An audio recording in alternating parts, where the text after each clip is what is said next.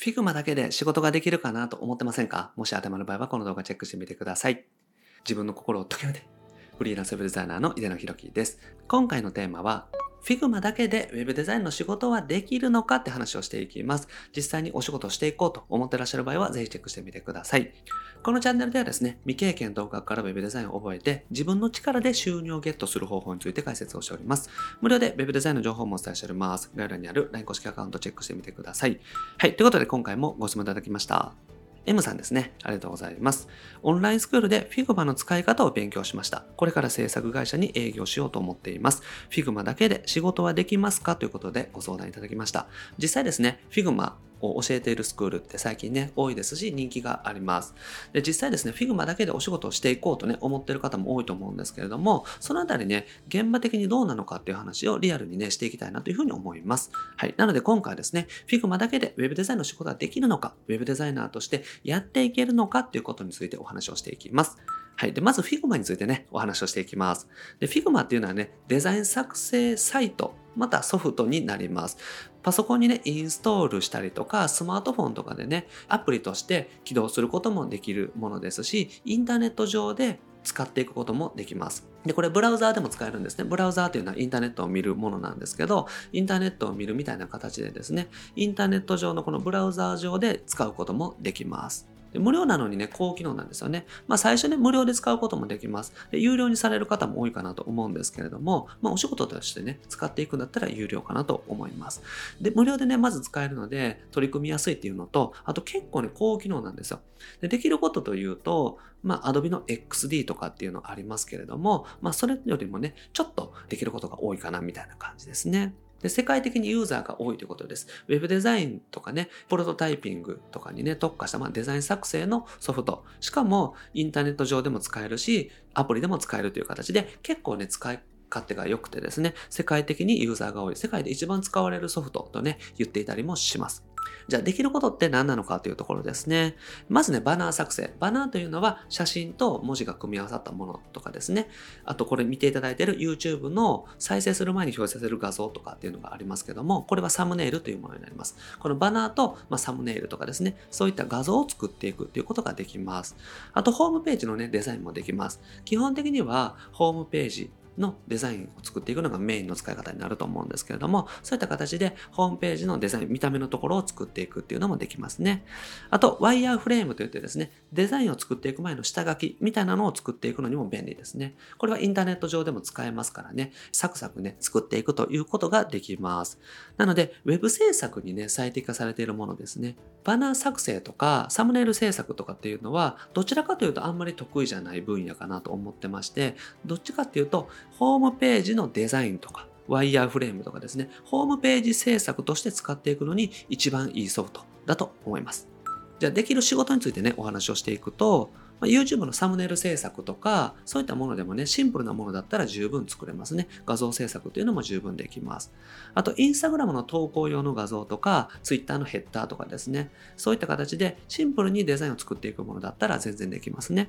あとは、やっぱりホームページのデザイン作成というのがいいと思います。これは、ワードプレスで作るにしてもですね、ランディングページでも全然できますね。だから、ウェブデザイン全般で OK だと。いうことですね。特に Web で使っていくものですね。まあ、YouTube のサムネイルとか Instagram の画像とかっていうところも作れますし、ホームページのデザインとか、ワードプレスで作るホームページでも、ランディングページでもどっちもね、対応ができます。なので、まあ、ウェブ制作、特にホームページ制作ですごくね、機能を発揮するというか、ベストなソフトかなというふうに思います。じゃあできないことってね、どういうことなのかというところですよね。でこれはですね、画像の合成とか加工が苦手ですね。Photoshop でよく使うような、まあ、画像を切り抜いてですね、画像の色の調整をしたりとか、細かい色調整とか、あとはですね、特定の色を変えるとか、そういう形で画像の合成とか加工とかですね、あとは全然違うものをこう組み合わせて使っていくとかね、そういう細かい変更とかね、加工とかっていうのは Figma ではできないですね。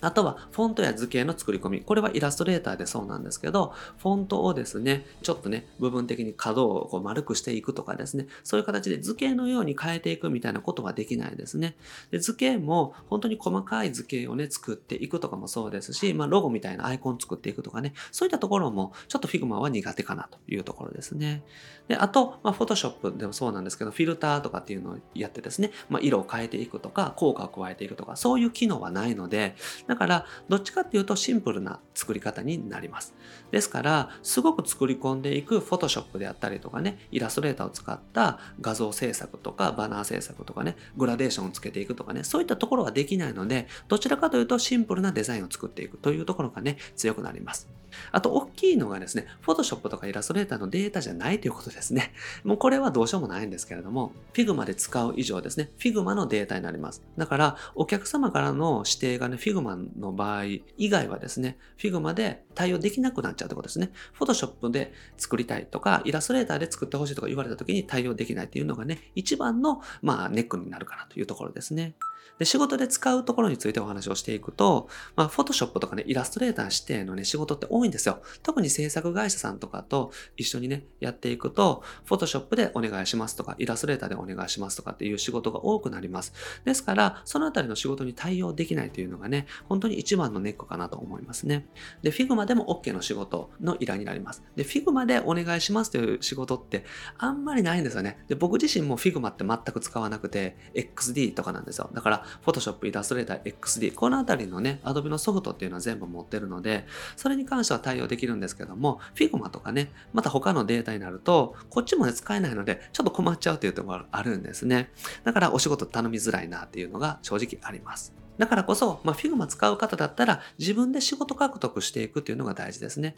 他の方からの依頼で受ける仕事っていうのは、どうしてもね、Figma じゃなくて他のソフト指定とかになってくるんですよ。だから Figma で言うと、もう自分で受けた仕事ですね。自分しか関わらない仕事だったら全然問題なくなってきます。だから、まあ、正直言うとですね、Figma だけだと少し不便かなと思います。ロゴとか、印刷物とかだとね、イラストレーターで作っていくことが多いですし、Web デザインだと、Photoshop、イラストレーター、あと XD を組み合わせて作っていくことが多いです。だから、Figma ってね、まだあんまり使っていない方が多いんじゃないかなと思うんですよ。ですから、誰かと協力したりとか、それこそね、制作会社さんとか、フリーランスの方からの依頼でお仕事を受けていくってなると、Figma だけしか使えませんっていうのが、ちょっと不便かなと思います。だから、Photoshop とかイラストレーター、そして XD とかね、そのあたりが使えた方が、他の方からの依頼をいただく分には便利かなというところですね。で、Figma で仕事をしつつ、Photoshop とかイラストレーターとかね、そういったところも範囲を広げていく、できるようにしていくっていうのがおすすめです。Figma だけでもお仕事はできるんですけれども、Figma だけにね、こだわる必要もないと思うんですよ。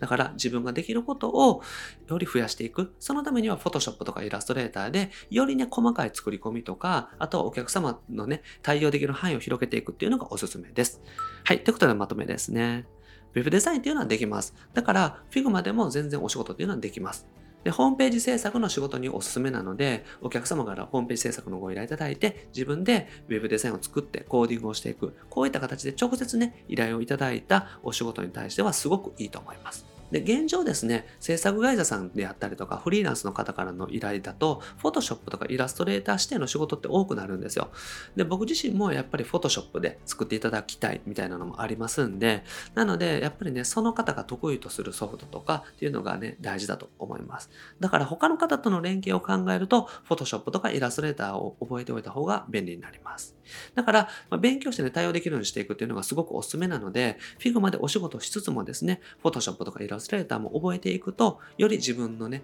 デザイン力っていうのも上がりますし、対応できる範囲も広がるしっていうことでね、すごくいいと思います。はい。ということで今回ですね、Figma の仕事、まずチェックしてみてください。クラウドソーシングでね、Figma と検索していただくと、Figma を使ったお仕事ってあると思います。なので、Figma でできるお仕事をやりつつ、また Photoshop とかイラストレーターにも目を向けていただけたらと思います。はい。ということで今回ですね、Figma だけで Web デザインの仕事はできるのかっていう話をさせていただきました。Figma 使ってらっしゃる方はね、ぜひ Figma を使ってお仕事進めていただけたらと思います。はい。で、僕はですね、日本全員フリーランス化というもののため日々活動しております。Web デザインを覚えてですね、自分の力で収入をゲットする。そして将来的にフリーランスになっていく。そんな方を増やしていきたいなと思っております。で、これまでですね、800本以上の動画アップしておりますので、ぜひ過去の動画チェックしてみてください。それと今後もですね、毎日夜指針アップしていきますので、見逃さないためにもチャンネル登録お願いします。はい。それと質問も募集しておりますのでね、概要欄からお願いします。LINE 公式アカウントにメッセージいただけたら、このような形で回答させていただいております。あと、無料で Web デザインのね、情報もお伝えしております。こちらもね、概要欄にリンク貼ってますので、ぜひチェックしてみてください。LINE 公式アカウント登録していただけたら、すぐに仕事獲得法の音声セミナー、そしてロードマップ動画をプレゼントしております。あと、限定のコンペであったりとかですね、イベントも開催しておりますので、ご希望の場合は、ぜひご参加ください。はい。ということで、今回は以上です。ありがとうございます。井田でした？